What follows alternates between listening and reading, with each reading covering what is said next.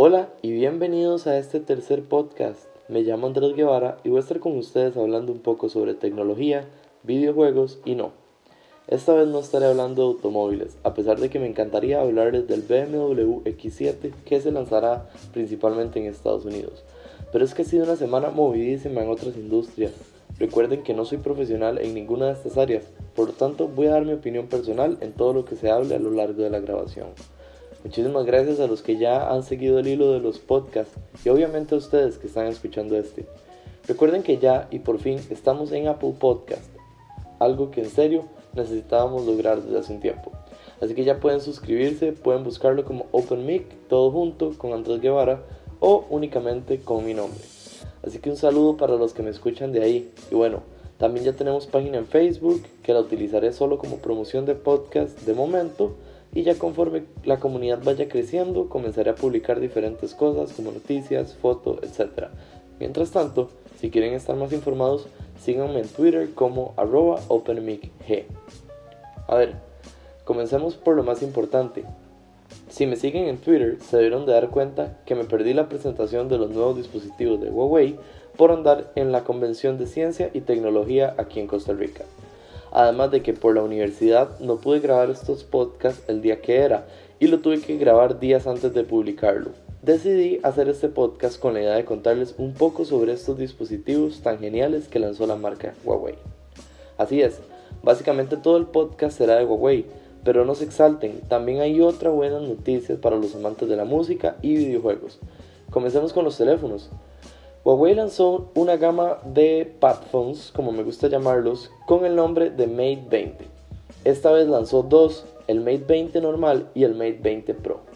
Algo que a mí en lo personal no me gustó para nada, ya que siempre he tenido la perspectiva de que la gama Mate siempre es la Pro del gigante chino. Pero bueno, las diferencias son gigantescas, por lo que de una vez no recomendaré en lo más mínimo el Mate normal. Y saltaré a dar únicamente las especificaciones del Mate 20 Pro. Y es que créanme, no vale la pena comprar un celular de esta gama tan alta con las especificaciones que tiene el Mate 20 normal. En fin, la versión Pro viene con una pantalla OLED de 6.3 pulgadas y una resolución de 3120 x 1440. Sí es cierto que es un poco más pequeña que la versión normal, pero en resolución no hay comparativa. Tiene un nuevo procesador Kirin 980, 6 GB RAM, almacenamiento interno de 128 GB, con la posibilidad de ampliarlo mediante NM Cards. Se deben de estar preguntando qué son las NM Cards. Pues bueno, son tarjetas de memoria que llegaron únicamente a los dispositivos Huawei con un supuesto rendimiento mucho mejor que las SD Cards, a lo que dice Huawei, y con una capacidad única de 256 GB. Además una batería de 4200 mAh con una carga rápida por cable, con lo que Huawei asegura que su dispositivo se carga a un 70% en tan solo 30 minutos y una carga rápida inalámbrica reversible. Esto quiere decir que el teléfono no solo se carga de manera inalámbrica, sino que también funciona como cargador para otros dispositivos. Una cámara frontal de 24 megapíxeles en la parte trasera y no tenemos solo dos atrás, porque dos es muy poco, sino que ahora tenemos tres cámaras. Un gran angular de 40 megapíxeles, una telefoto de 8 megapíxeles y un ultra gran angular de 20 megapíxeles. Todas las cámaras con óptica Leica que en lo personal a mí me gustan muchísimo. Sistema operativo Android 9.0 Pie con EMUI 9.0, entrada USB tipo C, lector de huellas en la pantalla, o sea, no tiene un botón específico para poner el dedo atrás del teléfono ni en los laterales, sino que ya está incluido dentro de la misma pantalla. Además tiene reconocimiento facial, navegación por gestos, certificación IP68 para agua y polvo, o sea, estamos enfrente a un teléfono sumamente innovador, con un montón de características que habíamos visto por separado en muchos dispositivos y en este lo tenemos en tan solo uno. Lastimosamente, este dispositivo tiene notch. Así es. Tiene un notch completo como el de los iPhones y no de gota, que es algo que nos hubiera gustado mucho. Pero creo que Huawei no nos deja más de otra que perdonarlos, porque en serio tenemos un teléfono de otro mundo. El precio del Mate 20 Pro es de 1049 euros, aproximadamente 1200 dólares. Pero bueno, la verdad es que este teléfono me dejó impactado. Sabemos que Huawei le iba a romper con él, pero no nos imaginábamos que fuera a hacerlo tanto. Y es que en serio, dejaron la cosa muy en alto para los competidores. Me parece que el teléfono en lo físico es muy muy bonito y en sus entrañas es aún muchísimo mejor. La verdad es que debo comentárselos.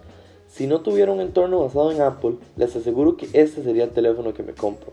En serio me encantó y estoy seguro que a ustedes también. Pero tenemos una cosa más, One More Thing, como dijo el emblemático Steve Jobs.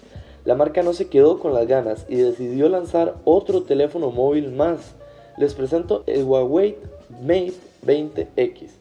Les aseguro que no es en lo más mínimo lo que están pensando. No es un teléfono para competir con el iPhone XS Max y mucho menos con el Samsung Note 9. La verdad es que lo lanzaron para competir con el Razer Phone 2, a pesar de que las dimensiones es completamente diferentes. E impresionantemente también para competir con el Nintendo Switch. Y es que este dispositivo tiene características muy similares a las que ya tenemos presente en el Mate 20 Pro, pero con unas pequeñas diferencias, como una pantalla de 7.2 pulgadas, a diferencia del, del Mate 20 Pro que es de 6.3 de la 6.2 del Nintendo Switch, de la 5.7 del Razer Phone 2 y de la 6.5 del iPhone XS Max, lo que si no me equivoco lo convierte en el teléfono más grande del mercado.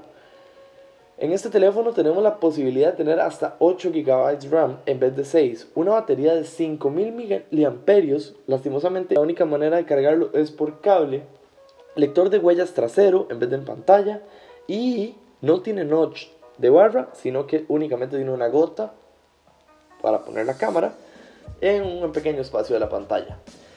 La verdad es que ambos teléfonos me parecen una locura, pero así como creo que el Mate 20 normal no consiguió tener la potencia que esperábamos en un teléfono de una gama tan alta, con el Mate 20X tenemos algo que ni siquiera está en esta gama, así que no estoy 100% seguro de cuál es el teléfono adecuado.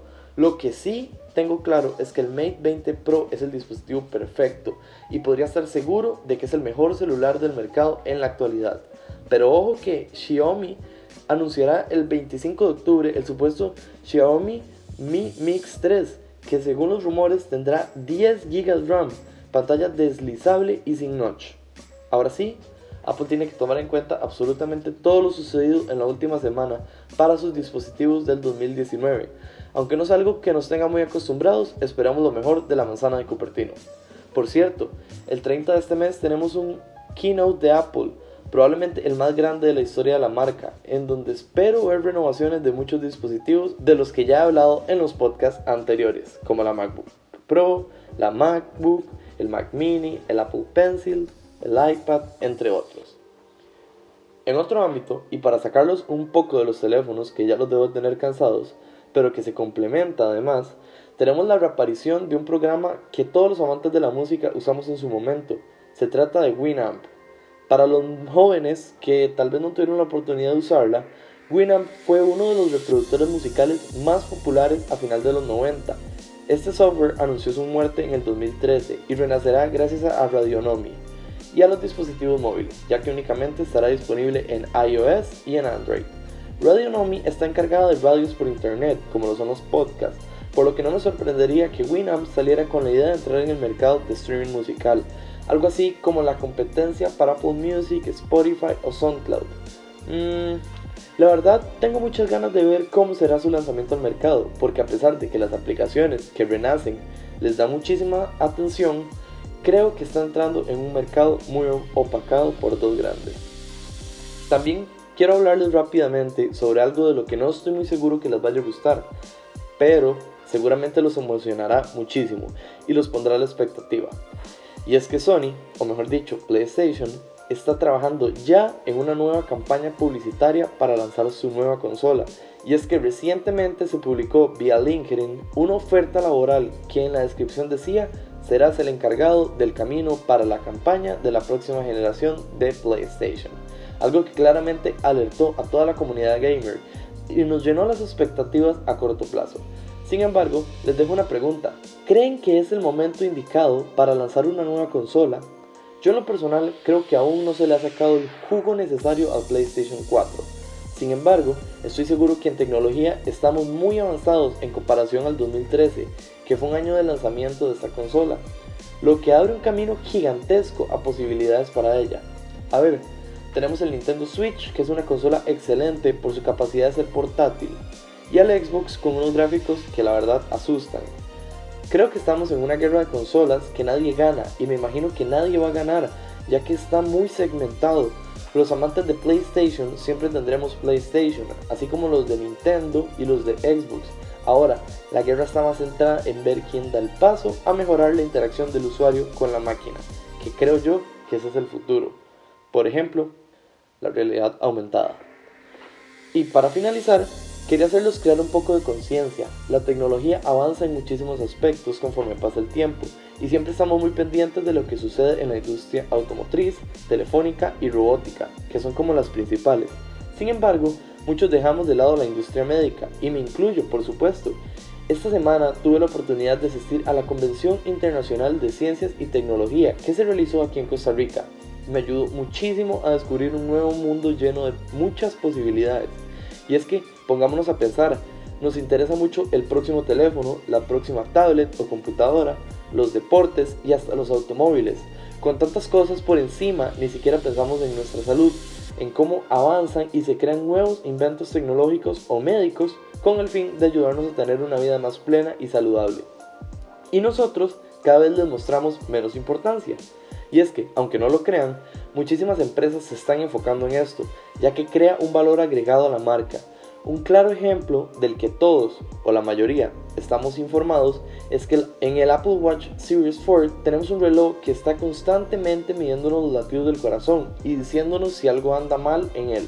Y obviamente, no solo Apple, también Samsung, IBM y muchísimas empresas se están enfocando en este ambiente tan lleno de oportunidades como lo es MedTech. Así que quería agradecerles a estas organizaciones y personas que buscan nuestro bienestar como seres humanos y que logran alcanzar el éxito silenciosamente. Me gustaría que le den un vistazo a este mundo tan interesante para que se den cuenta de que no es algo que me inventé, sino que lleva un ciclo tecnológico.